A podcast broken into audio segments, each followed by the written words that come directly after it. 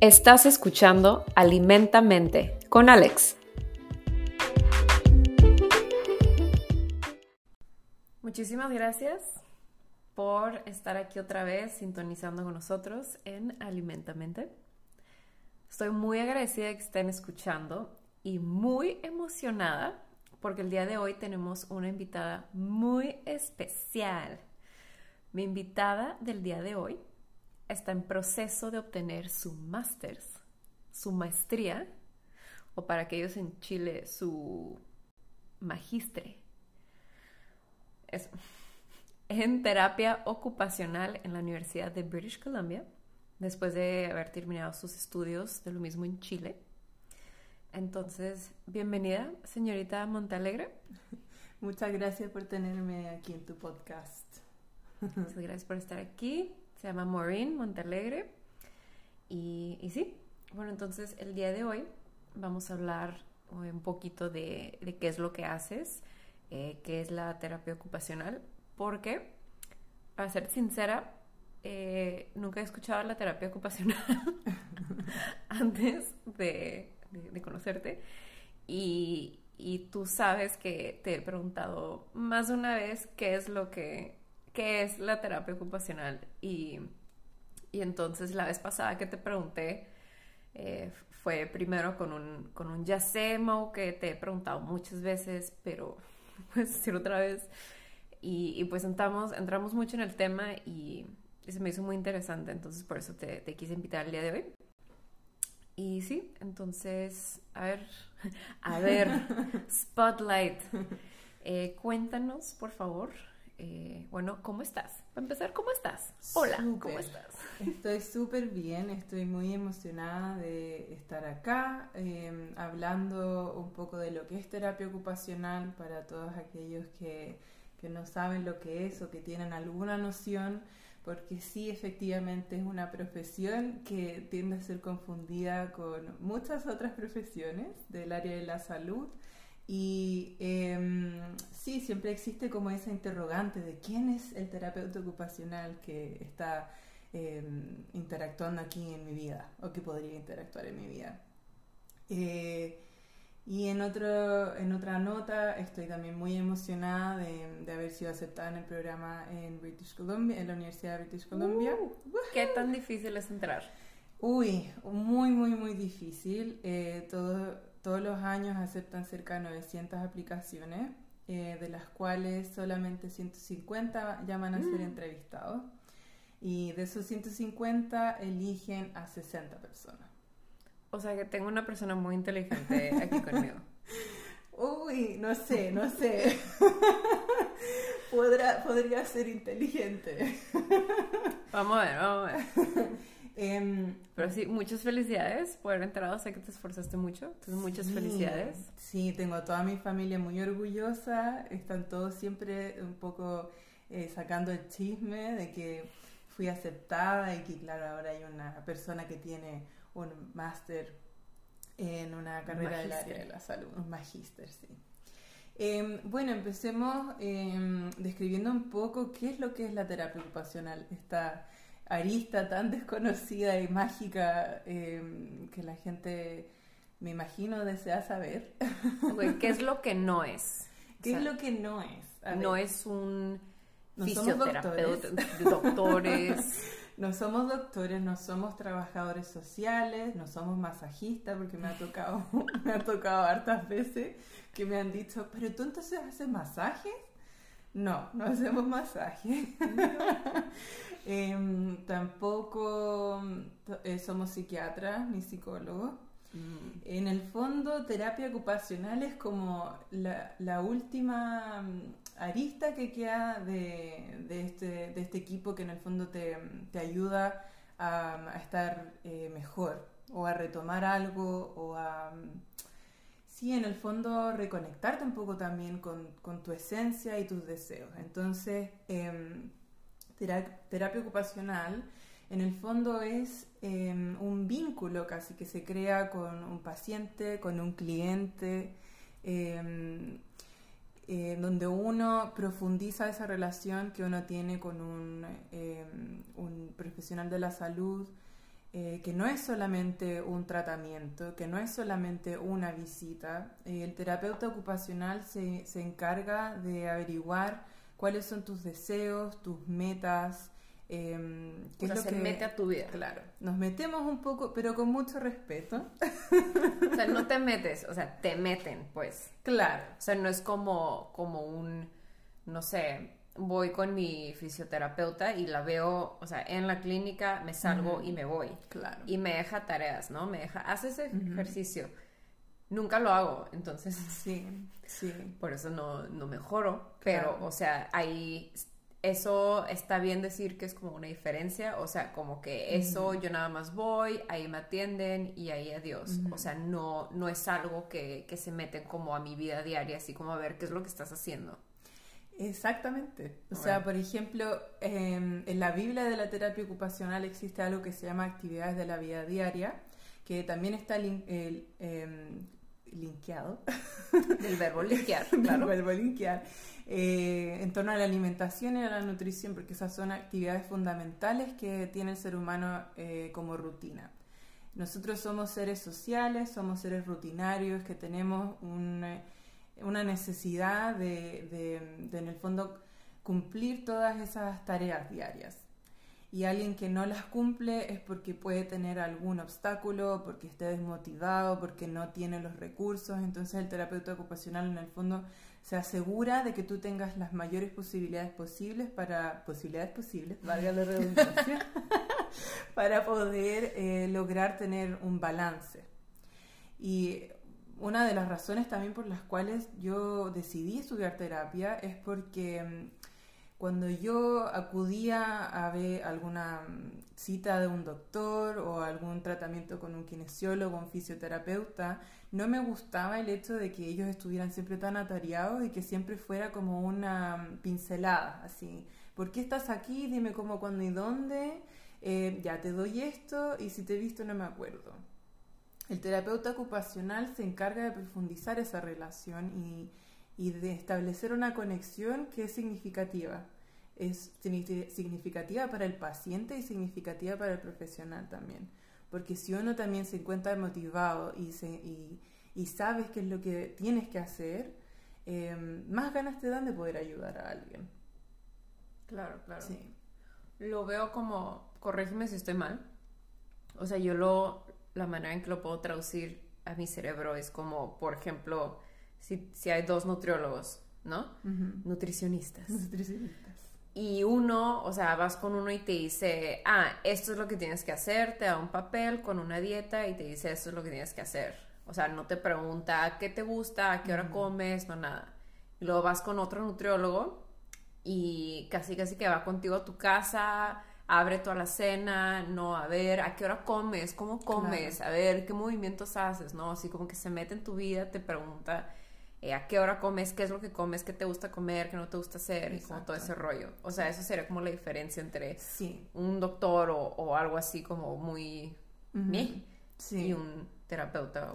Claro, igual todas las áreas de la salud son súper válidas. El tema es que eh, yo creo que también es importante un poco diferenciar eh, lo que hace un terapeuta ocupacional versus el otro quizás equipo interdisciplinario que existe al tratar un paciente porque muchas veces como que la propia profesión queda un poco inundada en, este mar de pero si eres, pero si no eres el psicólogo o el psiquiatra o el, el fisioterapeuta, pero ¿por qué me estás preguntando cómo me muevo si, si no me vienes a tratar por algo en específico?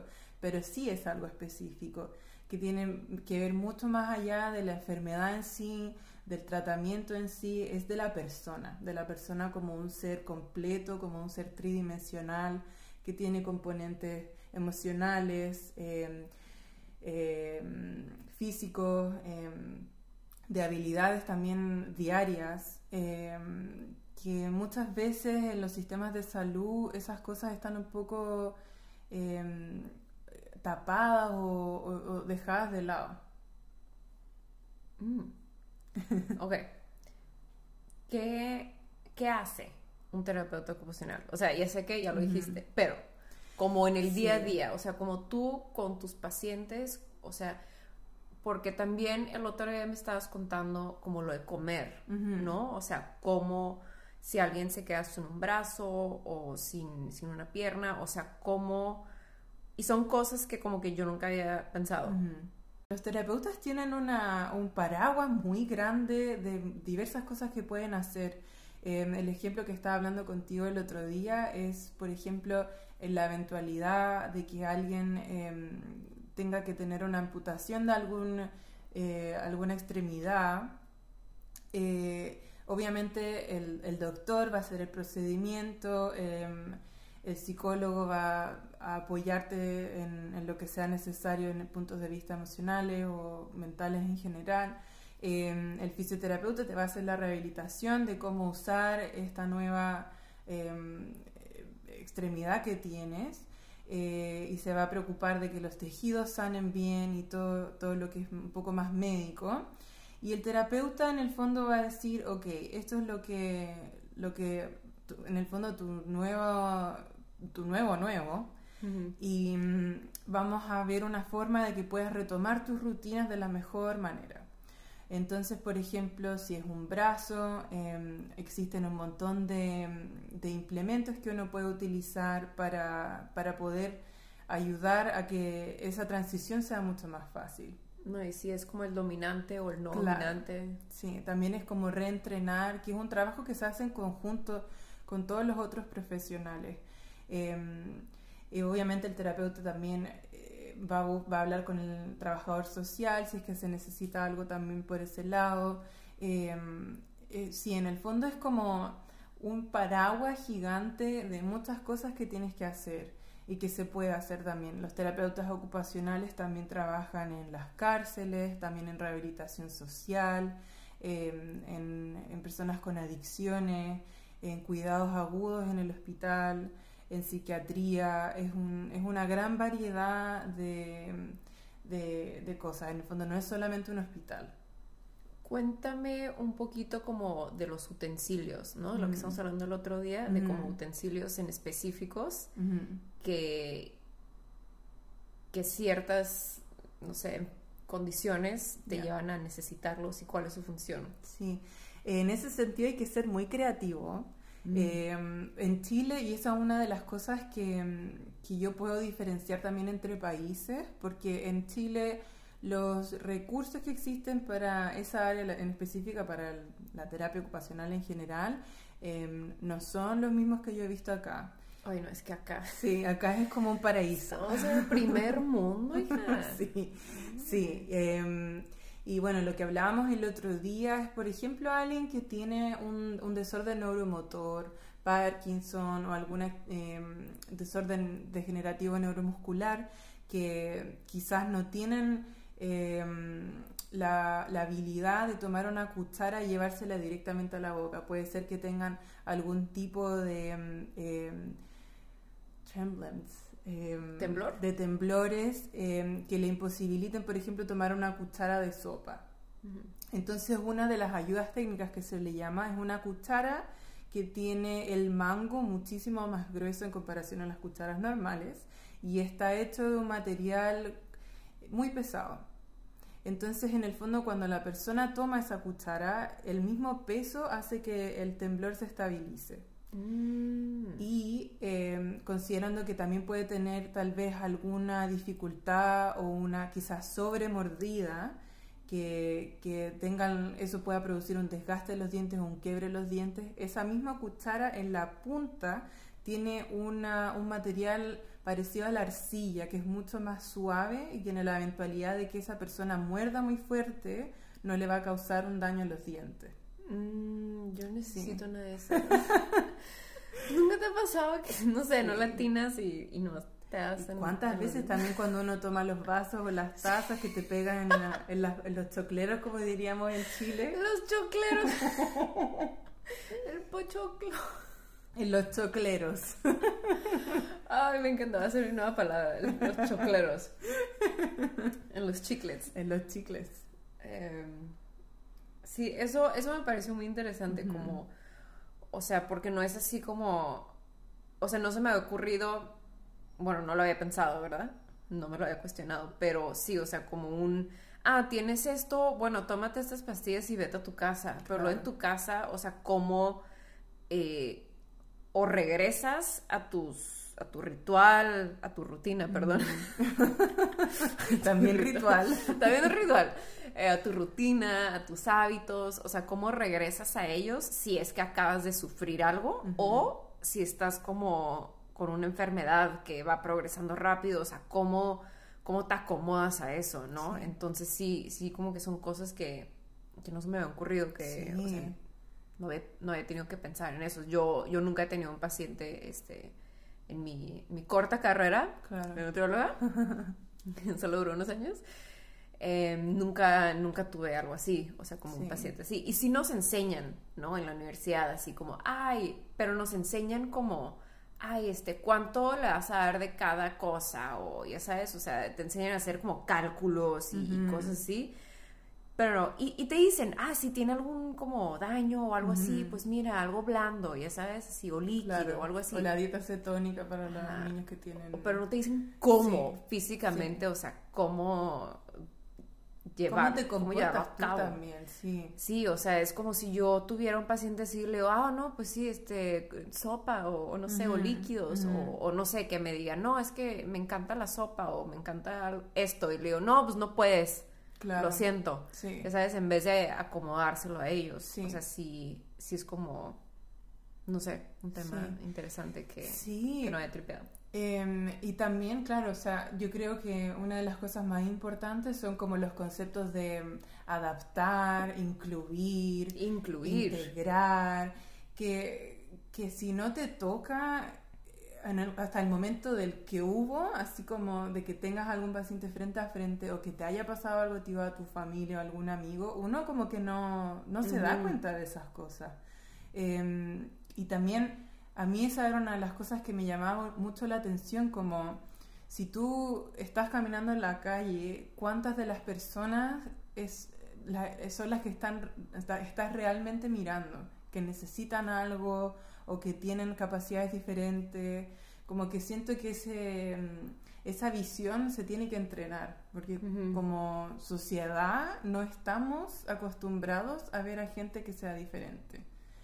Eh, o estamos acostumbrados a verlos y verlos de manera diferente. Exacto, con mucho prejuicio o con también incertidumbre porque uno no está familiarizado. O hasta con lástima, ¿no? Ay, pobrecito. Que pasa mucho, mucho, mucho. sí. Bueno, es que también, o sea, en Latinoamérica a mí sí, yo sí iría pobre porque, o sea, me acuerdo en mi universidad, un saludo a todas las que viven conmigo, se van a acordar perfecto de esto, porque había más de un lugar, o sea, tenían rampas para los discapacitados, ¿no? O sea, tenían la rampa, pero había una rampa, una estaba como muy empinada y daba a un escalón. O sea, estaban las escaleras, la rampa al lado y daba a un escalón. Entonces era completamente inútil. Sí. O sea, como, como ¿por qué? No, y. O sea, ahí sí diría pobre. O sea, ¿cómo, ¿cómo, subes una rampa que es mitad rampa, mitad escalera? Sí. En temas de logística, eso pasa tanto, tanto. Porque también es como alguien que no tiene una discapacidad pensando en adaptar un lugar que que en el fondo va a transitar toda la gente. Entonces, eh, te sorprendería. O sea, yo he visto hasta en hospitales, eh, no voy a decir qué hospitales aquí, pero no importa, em, cosas que uno diría como, pero si alguien viene en silla de ruedas o tiene, qué sé yo, algún otro problema de movilidad, o sea, llega a ser un poco ridículo las cosas que tiene, porque yo me imagino que por reglamento, por ley, tienen que tener esos em, em, lugares como adaptados, designados, pero en el fondo, bien mal el trabajo, ¿ah? bien malo. sí, ¿no? Y es que hasta que no te pasa, ¿no? O sea, yo gracias a Dios no tuve nada grave, pero cuando estuve en el accidente de bici y que estuve, o sea, en muletas, con la bota y eso, y que no podía hacer ciertas cosas, sí me daba cuenta así como, oye, esto, o sea, y eso que nada más estuve que unas semanas, meses, o sea, no, ni siquiera estuve tanto. Claro. Y también fue, o sea, yo estaba completamente funcional. Bueno, las primeras dos semanas no. Pero ya después, o sea, podía usar mis brazos, podía usar mi cuerpo, o sea, podía usar todo. O sea, nada más era el pie. Y aún así, como que si habían ciertas cosas que yo decía, ay, esto no está bien pensado. O no sé, y ahora, ¿cómo le hago? Y, y, ahora cada vez que va alguien en muletas, le quiero ayudar. Sí. Déjame, ¿cómo te ayudo? Sí, sí, es muy cierto. Yo creo que eso, eso también es como ampliar, porque por experiencia propia em, ya sabes lo que se siente, entonces tienes esa, esa, necesidad casi de querer ayudar a un otro. Em, y me gustaría que eso fuese algo que también se cambiara como paradigma de la sociedad, o sea, ya que se está hablando también del despertar, de, de los temas de raza, de los temas de género, también me gustaría que se abriera también esa puerta para la gente que tiene capacidades diferentes, porque por tener otros poderes uno no, no es menos persona. Y también es eso, como, como terapia ocupacional uno valida esa... Eh, uno valida ese ser humano, porque es una persona, porque tiene sentimientos, porque todas las cosas que, que, que en el fondo te hacen ser humano. Por ejemplo, tienes un paciente que vive una vida muy divertida, ¿no? O sea, aunque está, eh, no sé, ya, ya ni siquiera sé cómo se dice, capacidades diferentes. Sí, no quiero ofender a nadie. Tiene, sí, está como en situación de discapacidad, porque en el fondo la discapacidad no te define. Pero sí, él, yo diría que ya eh, somos casi amigos. Eh, hemos establecido un vínculo muy eh, muy cercano. Em, ¿Puedes hablar de él? ¿Quieres hablar de él? Creo que por temas de confidencialidad no se puede. No, voy a divulgar su nombre, pero ah, claro, claro. Pero, o sea, no te quiero poner así como, cuéntame. No. O sea, sí, si no quieres. Pero, eh, claro, o sea, él lleva eh, casi 20 años en, en situación de discapacidad. obviamente los primeros años fueron, fueron difíciles. Em, pero ahora él em, me gusta mucho como persona y lo tengo que recalcar porque lo admiro un montón. Sí, está em, viviendo su mejor vida. Su mejor vida. y claro, o sea, yo también creo que, que, hay que ponerlo en el punto de vista real, que lógicamente no todos los días son buenos días y, y eso, pero, también creo que influye mucho la manera en la que uno se puede adaptar a las circunstancias nuevas. Y, obviamente la situación es difícil para cada persona, pero, pero de que sí hay que trabajar en eso día a día, yo creo que es muy, muy, muy importante. Mm. Sí. Ok. Regresando a la terapia ocupacional. ¿qué, ¿Cuáles son los beneficios de la terapia ocupacional como, mm. como un paciente, como alguien que lo recibe? O sea, ¿Cuáles son los beneficios? Y ahí te da otra pregunta. Ya. una pregunta con una pregunta. Eh, porque no sé si tenga que ver. ¿Quién, o sea, qué son los beneficios de, recibirla y quién beneficiaría de recibirla? O sea, ¿qué personas, en qué estados, o sea, pueden beneficiar de recibir terapia ocupacional? Todos. Ya, es mi última pregunta. Esa es mi respuesta, todos. Todo el mundo em, puede recibir terapia ocupacional, obviamente. Eh, siempre nos ponemos en el caso del punto de vista médico, que si te pasa algo, uno acude al, doctor y ahí te hacen el, em, em, la cita para, para ver otro tipo de profesionales. Y los beneficios, o sea, hay tantos, tantos.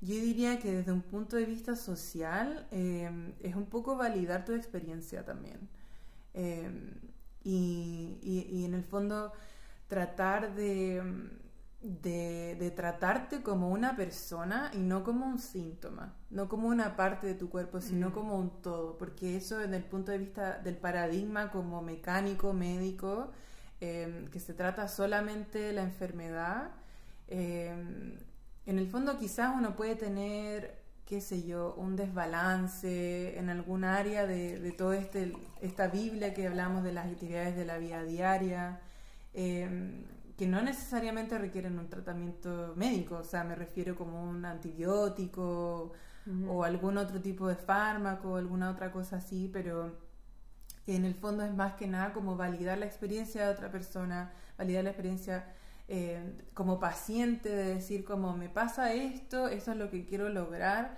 me puedes ayudar en este camino. Eh, y, puede ser en muchísimas áreas de, cómo eh, formar un balance o, tal vez como lograr alguna actividad de tu vida que son tan fundamentales, bañarse, peinarse, comer, mm, dormir, descansar. Sí, todo eso está dentro de, de esta gran burbuja. Son tres burbujas como principales, que también es un sistema que está un poco obsoleto ya, pero es la forma más fácil en el fondo de, describir. La gran em, burbuja del autocuidado, de todas las cosas que, que, uno requiere, que el autocuidado está tan de moda en este momento. Hashtag self-care. Claro. Que además de ponerse las máscaras, de, no sé, de tomarse una copa de vino, tomar, de tomarse un baño en burbujas, es todo lo demás, todo lo que uno tiene como ser humano como rutina para estar bien. Em, la segunda área es todo lo que relacionado con el trabajo, trabajo dentro y fuera de la casa, voluntariado, todas esas cosas que te hacen sentir productivo. Y la tercera es el ocio y el tiempo libre, que yo creo que todos tenemos problemas en esa área, em, porque esta sociedad nos ha enseñado a, trabajar y a estar ocupados y no tener tiempo para poder mm. destinárselo a uno mismo. Y eh, esas son como las tres áreas principales que uno en el fondo va desglosando y averiguando a dónde tal vez uno puede ayudar, uno puede guiar, uno puede eh, dar las herramientas también para que la persona sea lo suficientemente independiente dentro de, la circunstancia en la que esté. Ok, y ahora eh, intentando buscar un vínculo, ¿cómo has visto que, o bueno, ¿Tú crees que la alimentación tiene que ver? Absolutamente, absolutamente.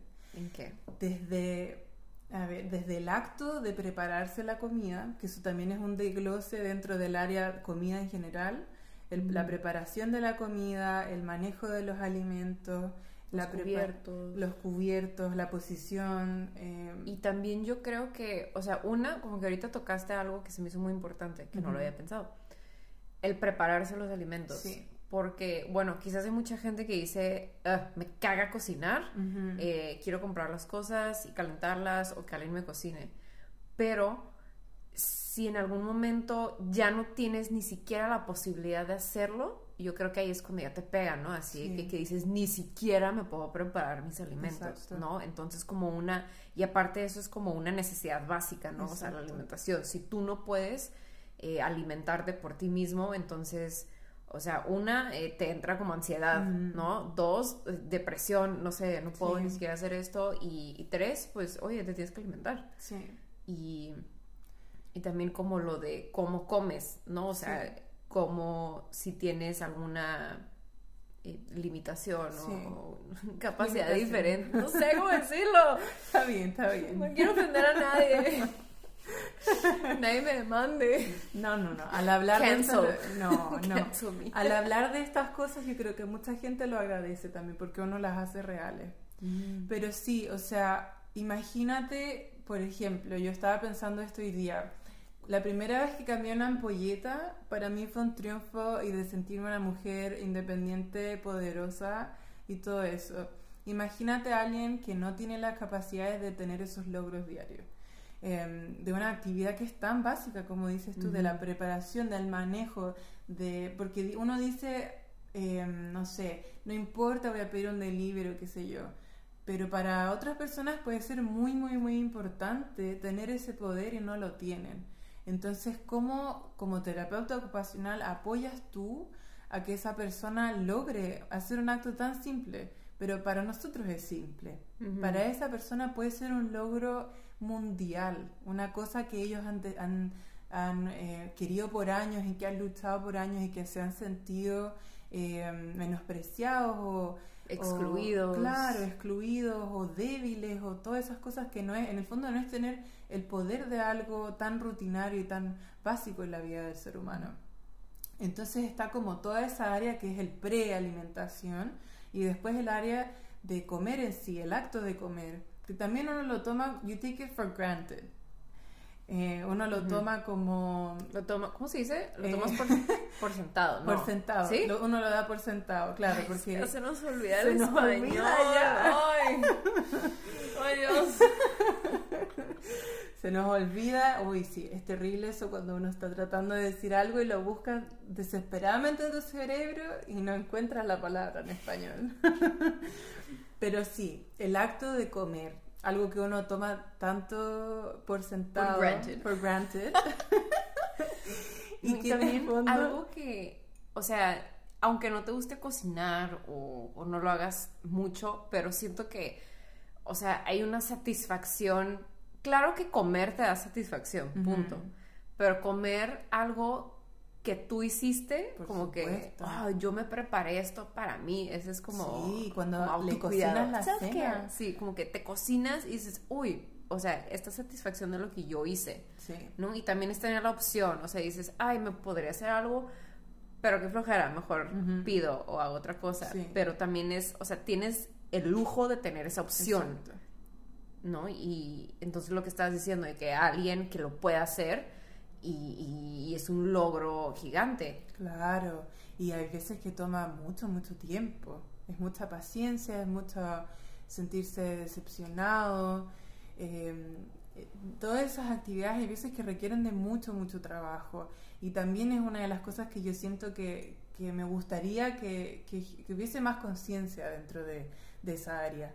Eh, y también, eh, no sé, el tipo de alimentación, porque va a haber veces de que obviamente lo que hablábamos antes de alguien que quizá tiene algún eh, desorden neuromuscular, que siempre quiso tomar sopa o que le encanta la sopa y hay veces que va a tener que elegir otro alimento por sobre ese. Y cómo dentro de esa... eh, de esa circunstancia que te ocurre en la vida también estableces un equilibrio nutricional que es tan importante para la función de cualquier persona.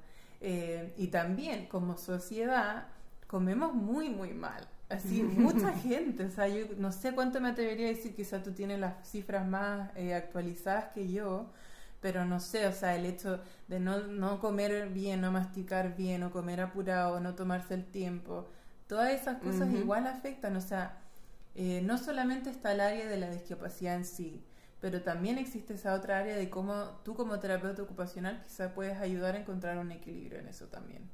Sí, entonces, em, ¿crees que la calidad de los alimentos tiene que ver con, no sé, la terapia, la recuperación y la calidad de vida de tus Sí. pacientes? Sí, o sea, los nutrientes, el descanso, eh, el movimiento son cosas fisiológicamente tan importantes para el ser humano que le quitas una de esa- uno de esos aspectos y ya se genera un desbalance. Y, y claro, en encontrar el equilibrio también en una buena alimentación que te ayude, no sé, eh, niños que tienen autismo también, que no pueden tolerar ciertas eh, texturas de los alimentos, ¿cómo te encargas tú también? Eso es un trabajo que, que se hace en conjunto con un nutricionista o un nutriólogo que en el fondo te, te ayuda a determinar qué alimentos se pueden hacer, no sé, más suaves o, menos textura para que sean eh, apropiados para alguien que tiene sensibilidad en ese sentido. No, y aparte también, eh, bueno, no sé si, si existan o, o no sé, que exista el caso de que tienes un paciente que quizás se tenga alguna dificultad para comer, entonces quizás no es tan fácil o no es tan agradable comer, entonces ¿cómo le haces llegar toda esa nutrición que necesita si no puede como físicamente comer bien, ¿no? Claro. Entonces es como todo eso de, de cómo empacas todo, todos los nutrientes, todo lo que necesita de una manera en la que sea eh, aceptable o viable, Claro. ¿no?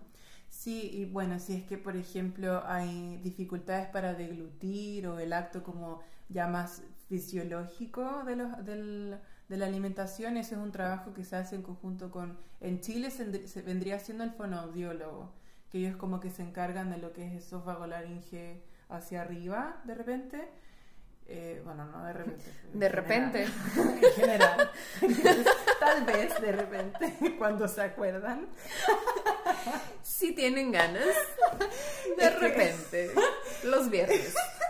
Es que la verdad no sé cómo lo hacen aquí en, en Canadá. Yo sé, yo sé, no sé cómo será en México tampoco, pero en, en Chile por lo menos cuando existe una dificultad para el acto de deglución o hay, existe algún desorden como, eh, ¿cómo se llama? Eh, ay, bucal, pero tiene otro nombre, oreo bucal, ¿puede ser? ¿Oreo? ¿Como la galleta? No, ¿Oro bucal será? no me acuerdo de la palabra. Ahora ya quiero una Oreo. Que es como nariz eh, hacia abajo. Eh, No me acuerdo. No me acuerdo el término, disculpen, amigos oyentes. Siento que ahorita hay alguien gritando así como la palabra, así, ¡ah, es esto! Es esto, es esto, ¿cómo no sabe esta otra? Bueno, Por favor, escríbenos y dinos qué es. sí, di- disculpen si no conozco el término, pero quería decir que, claro, se encargan más de esa área eh, y el terapeuta en el fondo, eh, no sé, provee ayudas técnicas porque hay un gran universo de gente muy creativa que se dedicó a, generar distintos materiales y distintas formas de poder alimentarse y hacer todas las otras actividades. Y es muy maravilloso. Regresando a alimentos, porque, bueno, mi mundo gira alrededor de alimentos. ¿Crees que o te ha tocado ver que el tipo de alimentos o la calidad de alimentos impacta el estado de ánimo de, de tus pacientes o de las personas? Sí, O sea, no nada más su salud eh, física, sino su, su estado de ánimo, sus emociones. totalmente. Es una cosa que está muy vinculada, es como una máquina, siento yo. O sea, a la máquina uno le tiene que poner la benzina correcta, eh, en, la- en el momento correcto eh, y la cantidad correcta. Y si no haces eso, la máquina no va a funcionar. O sea, no sé, eh, no voy a entrar en detalle así como de qué tipo de pacientes me tocó ver, pero sí eh, creo de que incluso hay muchas em, determinantes de la salud mental que tienen que estar linkeadas que están ¿cómo se dice? que relacionadas vinculada, como vinculadas con la alimentación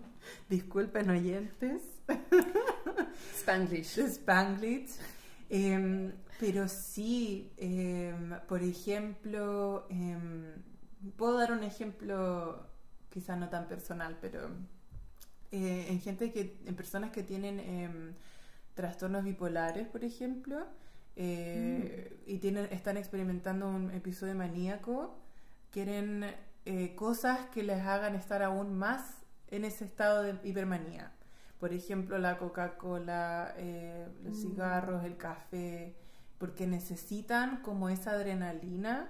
Como esa gasolina. Claro, para poder estar más en ese estado y, y prolongarlo, o quizás veces que ni siquiera tienen conciencia de eso, pero eh, eso es como ya lo que he visto. Entonces, no deben de hacer eso. No, no, por supuesto que no. Tecito Eh, de manzanilla. Sí, exactamente. Y a dormir.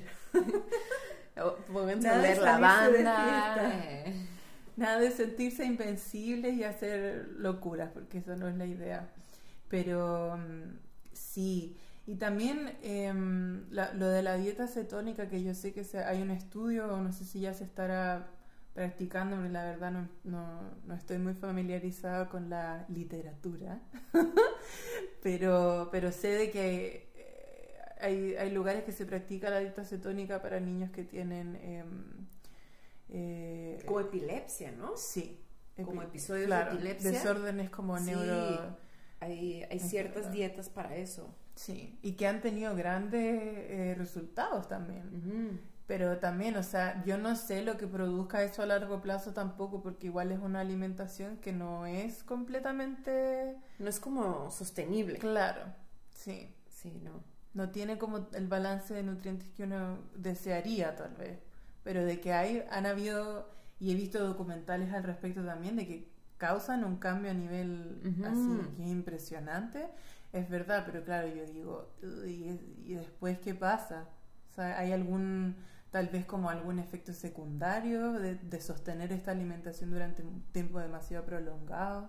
Hay que ver el Sí. siguiente documental. Sí. Parte 2. parte 2. Ok, una de mis últimas preguntas.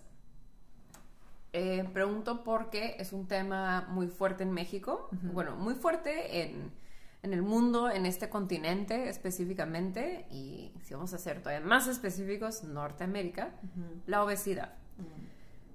Eh, ¿Cómo crees que eh, afecta la alimentación? O bueno, tiene que ver como por ejemplo la obesidad en en pacientes, ¿no? O sea, que en, en, la terapia, no sé, que los necesitas ayudar con X, Z o Y, cómo influye, cómo afecta la obesidad y, y, no sé, cómo, cómo, ¿Cómo?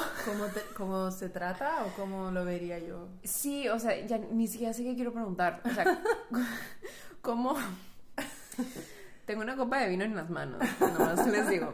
Em, ¿Cómo, sí, o sea, cómo afecta en, el día a día, como las, en la rutina, en los hábitos, como el día a día, eh, en las, todas las actividades del día a día y en, no sé, si se están recuperando, eh, cómo afectan la recuperación, si no se están recuperando, si es algo como y también cómo lo puedes prevenir. Porque, por ejemplo, si alguien está, ok, te estoy aventando como 10.000 preguntas en una. Pero te estoy entendiendo. como, o sea, si alguien que está en una silla de ruedas, o sea, cómo puede afectar, no sé, como todos los factores, ¿no? El estado de ánimo, eh, la falta de, no falta, pero em, la, los diferentes niveles de actividad física, ¿no? Si alguna vez estuvieron muy activos y ahora están, ya no pueden ser activos como antes. O sea, cómo ¿Cómo? Yo creo que, que, obviamente las circunstancias de cada caso son diferentes, pero, pero em, siempre hay un factor determinante de por qué esa persona llegó a un estado de obesidad. Y eso puede ser un factor físico, tal vez de que, no sé, el metabolismo lo tiene más lento, o que tiene alguna otra enfermedad crónica, puede ser una cosa psicológica de algún tipo de trauma que haya experimentado, ya sea en, la infancia o en la adultez, o puede también ser un ambiente social, de que de repente, no sé, trabaja en una pastelería o algo así, y la tentación es demasiado grande. Y, y yo creo de que eh, tengo, a ver, mi opinión es que sí existe algún tipo de factor eh, de predisposición genética tengo la sensación, pero en el sentido de que, por ejemplo, si una familia, y esto yo lo puedo ver con mi familia, que eran muy buenos para comer dulce, eh, y en el fondo si tú sacas el ejemplo de tus padres eh, y, lo, y lo ves como una norma, el, el, porcentaje de que seas obeso es muy mucho más alto que una persona que no tiene esa eh, situación en su vida, que no tienen familiares que sean obesos. O sea, de repente yo, yo miro algún ejemplo así en la calle de que toda la familia es obesa. Pues es que toda la familia come lo mismo. Claro, pero también es porque tiene que haber algún factor genético, puede no ser, y puedo estar equivocada también, pero yo me imagino de que tiene que haber algo, en el cerebro que, que en el fondo no inhibe lo que tiene que inhibir. Y también está en la educación, o sea, yo creo que ese es un factor muchísimo más grande. Pero creo que aquí le estás dando espacio para que la gente... Va a sonar muy mamón lo que voy a decir. pero siento que aquí le estamos dando espacio para la gente que culpe la mm. genética y diga, ah, es que estoy obeso ah, por la genética. Entonces quiero recalcar que no es la genética, no le eches la culpa a la genética. Es como decir que uno tiene predisposición a tener colesterol alto, entonces voy a comer mayonesa todos los días de mi vida. Da igual si lo voy a tener. asco. Claro. Odio la mayonesa. A mí me gusta, pero no es que la coma todos los días. Me da asco. la huelo y... Oh. Em, en temas de obesidad hay muchos, muchos factores. O sea, yo creo que también el ejemplo que uno le da a la familia y a los hijos y el ejemplo que como hijos uno eh, uno toma del resto de la familia es una parte de la educación que uno recibe. Dos es la educación que se recibe en las escuelas sobre la alimentación saludable, que en Chile por lo menos es un tema que está lejos de ser perfecto, o sea, es una Ay, vergüenza. En México somos número uno en obesidad. Ya. Sos número uno. Y no sé por qué hay gente que dice, sí, somos número uno. Es como, no, en otra cosa. Sí, Es algo malo. Sí, y bueno, después está también la sociedad que te bombardea con las comidas ricas, con la, eh, las casi como eh, No, y también es un tema de pobreza. Sí, A mí me han llegado a preguntar, gente, gente blanca, Mm, me ha llegado a preguntar así como, oye, eh, ¿cómo puede ser México, o sea, cómo puede haber gente obesa si son tan pobres? Y yo Ay, Dios. Sí, me han Mm. preguntado así como, o sea, si no les alcanza, o sea, ¿cómo son tan Mm. obesos? Sí, O sea, sí, o sea, ya que te bombardeen primero con el Big Mac y todas esas cosas en publicidad ya es un poquito terrible, encuentro yo.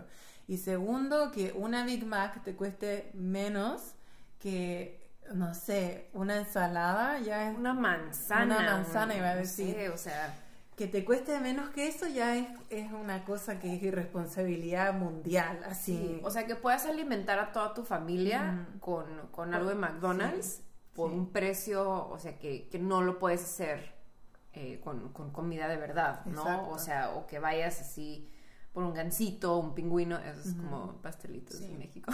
sí. O sea, que vayas como por esas cosas y ya con eso los entretienes. Pero bueno, creo que nos estamos desviando un poquito del tema. Eh, ¿Cómo crees? Bueno, es más, voy a cambiar la pregunta. Mm. Ay, espera, quería agregar una cosa así. Que, por ejemplo, cuando uno experimenta obesidad, obviamente hay múltiples razones de por qué. Eh, yo creo que una de esas razones también es que uno tiene am, alguna experiencia emocional que estás tratando de suplir con el alimento.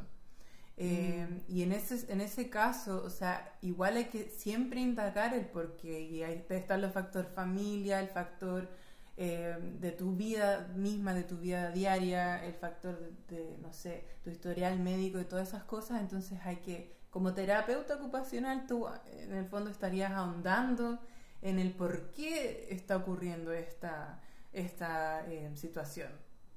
Tengo un libro, bueno, no sé si todavía lo tengo, pero si al si cuando, quién sabe cuándo vuelva a México, pero cuando regrese voy a ver si todavía lo tengo para traértelo. Se llama Hijos Gordos. La autora es Marta, Mm. quiero decir Marta algo. Soy muy mala con nombres, pero está está bueno, como que toca el tema justo que estás hablando ahorita. Ujú. Está muy interesante y son cosas que sí me tocó ver como en persona en, en la práctica con pacientes y no sé, está muy bueno. Pero bueno, eso era todo lo que quería agregar de eso. Pero entonces sí, ahí te va otra pregunta. Entonces, o sea, ¿cómo ves, por ejemplo, a alguien que está obeso, ¿no? Pero así como sumamente que ya está impactando su Mm. vida diaria. Ahí entraría en la terapia Sí, ocupacional, o sea, ahí le dirías como, Totalmente. ¿y cómo entraría ahí? Le dirías, ok, aquí ya, ya nos vamos a unos temas más, más, este, Delicados. delicados. este, tú, ay, tú, Spotlight. Tú, Mau.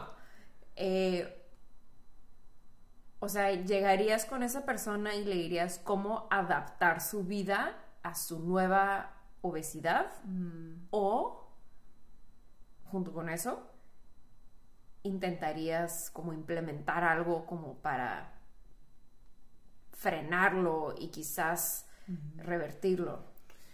Excelente pregunta. Excelente pregunta. Eh. O ya no estoy tomando preguntas. Muchas gracias. No, sí, es una pregunta muy buena. Una pregunta cargada. Sí, y muy difícil de responder. Mira, yo creo, y esto te lo digo porque todavía estoy estudiando. No te sientas muy. No te sientas obligada a contestar. No, no, no, no. Sí, porque yo creo te que también, como. también creo que es como para conocimiento general. O sea, yo creo que es un 50 y 50. En el sentido de que yo primero trataría de averiguar qué es lo que quiere él. Y, y Mm, también, o sea, si estamos hablando de una obesidad severa, mórbida, eh, y que el doctor le dice, si tú no bajas tantos kilos te puedes morir, creo que ahí es una decisión en conjunto del equipo que uno dice, ok, no sé, si ya la, cambiar la dieta no es parte del programa y hay que hacer un bypass gástrico, una manga o otras cosas, eh, en el fondo es explicarle a él la importancia de esta situación, porque yo creo que hay mucha gente que espera hasta el último minuto, hasta que le queda muy poco tiempo para tomar esa decisión y decir, ok, ahora sí ya la estoy cagando así hasta más fondo, hasta el fondo del universo, tengo que hacer algo al respecto y ojalá que no sea tarde. Entonces creo que que tendría que ser como eso, en decisión conjunta. Y si él definitivamente no quiere saber nada, es como, ok, te ayudo entonces a, no sé, movilizarte en tu casa, ayudar a ver cómo te bañas, mm. todas esas cosas que obviamente van a estar impactadas, porque con ese exceso de peso en el cuerpo hay muchas actividades que uno no puede realizar simplemente. Sí, no es como que él puede decir, ay, este, no sé, vete a correr. Claro, no, porque, o sea, yo me, no, no, ahí no soy médico ni nada, pero me imagino el riesgo de fractura. No, y aparte hay veces que, o sea, no... Edema, todas esas cosas o sea, que son... cosas que, que, que, eso no es físicamente posible ya. No. O sea, es donde... donde un 800 sí. MAU ven a ayudarnos. Claro, y aparte, por ejemplo, en el caso de una operación, eh, también existe un replanteamiento de hábitos, crear hábitos nuevos que te llevan hacia estar sano y no a volver a los hábitos pasados, que también es un porcentaje de las operaciones que pasan, que no tienen eh, éxito porque la gente no quiere cambiar y vuelven a lo mismo y, tienen una recaída y un episodio y, en el fondo no cambia nunca la, la situación. Em, pero claro, o sea, yo creo que tendría que ser como ahondar en, qué es lo que quieres crear conciencia de que si estás eligiendo algo, que tengas todas las, eh, las posibilidades o las opciones claras y que tú tomes la decisión. Em, y, creo que también es, importante ponerle énfasis, o sea, son una de las cosas que, que como sociedad también no, no se hablan, o sea, la importancia de la salud mental, la importancia del ejercicio y no solo porque el ejercicio te hace fit y te hace ver excelente y las Instagram, puedes poner bla, bla, Sí, es porque cuando uno hace ejercicio, algo pasa en el cerebro. Y uno se siente mejor y, y, quieres hacer más cosas y quieres salirte del sillón. Tienes más energía. Sí. Y ese paso de salir del sillón a ponerte las zapatillas es el paso más difícil. y, en ese sentido tiene que haber una conciencia más grande de todos estos temas que, nadie quiere hablar porque en el fondo uno está tan eh, sometido en, su vida y en el éxito y en, en lo terrible que es tal cosa que en el fondo no se pierde la posibilidad, el mar de otras posibilidades que existen. Muy interesante. Me, gustaría seguir hablando, pero ya se nos va a acabar el tiempo y, no, y ya ni siquiera tocamos el tema del yoga, porque también eres maestra de yoga. Sí, así fue como nos conocimos. Instructora de yoga, también eres bailarina, también eres mil cosas. Eh, pero yo creo que esto abre eh, para otro, ¿sí? capítulo. Otro capítulo. Muy bien. Sí, este, Pero bueno, antes de terminar, eh, ¿hay algo con lo que nos quieres dejar? Como algún último mensaje, un consejo, una recomendación, ¿hay algo con lo que nos quieres dejar el día de hoy? Muchas cosas, pero voy a ser breve. Yo creo que mm, es como también, volviendo un poco al mar de posibilidades que uno tiene, em, de que siempre existe la opción de ser mejor. Y con ser mejor no me refiero a tener más éxito, a tener más dinero, me refiero a, tener, a ser mejor persona, a tener un corazón más grande, a, darte el tiempo de hacer pequeños actos que no requieran de mucho esfuerzo para otras personas. Eh, la compasión, la resiliencia, son todas eh, cualidades del ser humano que son innatas, pero que en el día a día tendemos a olvidar. Entonces mi mm. invitación para nuestros oyentes es que de vez en cuando tal vez em, quieras o, hagas ese ejercicio de, ver más allá, de abrir tu lente de tu cámara, de tu cerebro y, interesarte tal vez por, por ayudar a otra persona o por entender también que hay gente que tiene otras habilidades, que tiene otros poderes y que y somos diferentes y siempre vamos a ser diferentes y no hay nada de malo en eso. Así que eso. Muy bien, muchas gracias, me parece excelente eso. Y, y hablando de corazones grandes, eh, tú. Ah. sé que tienes un corazón enorme, sé que te gusta ayudar mucho a la gente. Digo, estás en terapia ocupacional, obviamente te, te gusta ayudar a la gente, este, y lo sé. O sea, no, no, no solamente lo supongo, me consta. Entonces, este, eso, eso admiro mucho de ti. Ay, gracias, me vas a hacer llorar aquí en el podcast. Ay, no, hay que apagarle. eh, pero bueno, antes de empezar a llorar, eh, muchas gracias por estar aquí por compartir tanto con nosotros, eh, por dejarme hacerte mil preguntas, incluso diez mil preguntas al mismo tiempo en una. Em, pero bueno, muchas gracias por eso. Y antes, iba a decir, antes de colgar, cuando estamos hablando por teléfono, eh, ¿Hay algún lugar en donde te podemos encontrar como redes sociales? ¿Hay alguna manera en la que nos podemos poner en contacto contigo? Eh, sí, tengo un Instagram que estoy remodelando en este momento, donde voy a poner todos los links para ubicarme, pero mi Instagram es Mountain Mo. Ah, ya lo cambiaste. Sí, es un Instagram extra que tengo, que lo tengo ahí, que lo estoy mm. enchulando, con un uh. poco de cosas de yoga. Em, pero sí, si alguien quiere encontrrarme, ahí voy a estar. Mountain Mo. Sí. Entonces. M-A-U. Se, escribe Mountain de montaña. M-A-U. Y M-A-U. Sí. Sí, em, y eso, muchas gracias por tenerme. Ojalá que nuestros oyentes hayan entendido un poco más de terapia ocupacional. Si siguen escuchando hasta ahorita, muchas gracias. Espero que hayan aprendido muchas cosas el día de hoy si, si saben de alguien que puede beneficiar de, escuchar este, este, episodio, de alguien que puede beneficiar de la terapia ocupacional o alguien que quiere saber más, cualquier pregunta. Sí, por eh, favor. Es aceptable. Y sí, muchas gracias. gracias a eh, ti. Nos vemos en, en la próxima. Eso.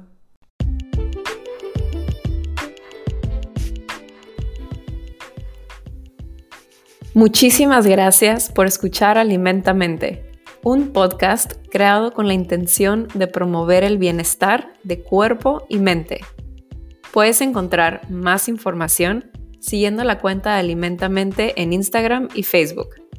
Gracias por compartir este episodio con tus seres queridos y muchas gracias por tus comentarios y mensajes. Cuídate poniendo en práctica lo que escuchaste y prometo seguir compartiéndote más información para que puedas optimizar tu salud.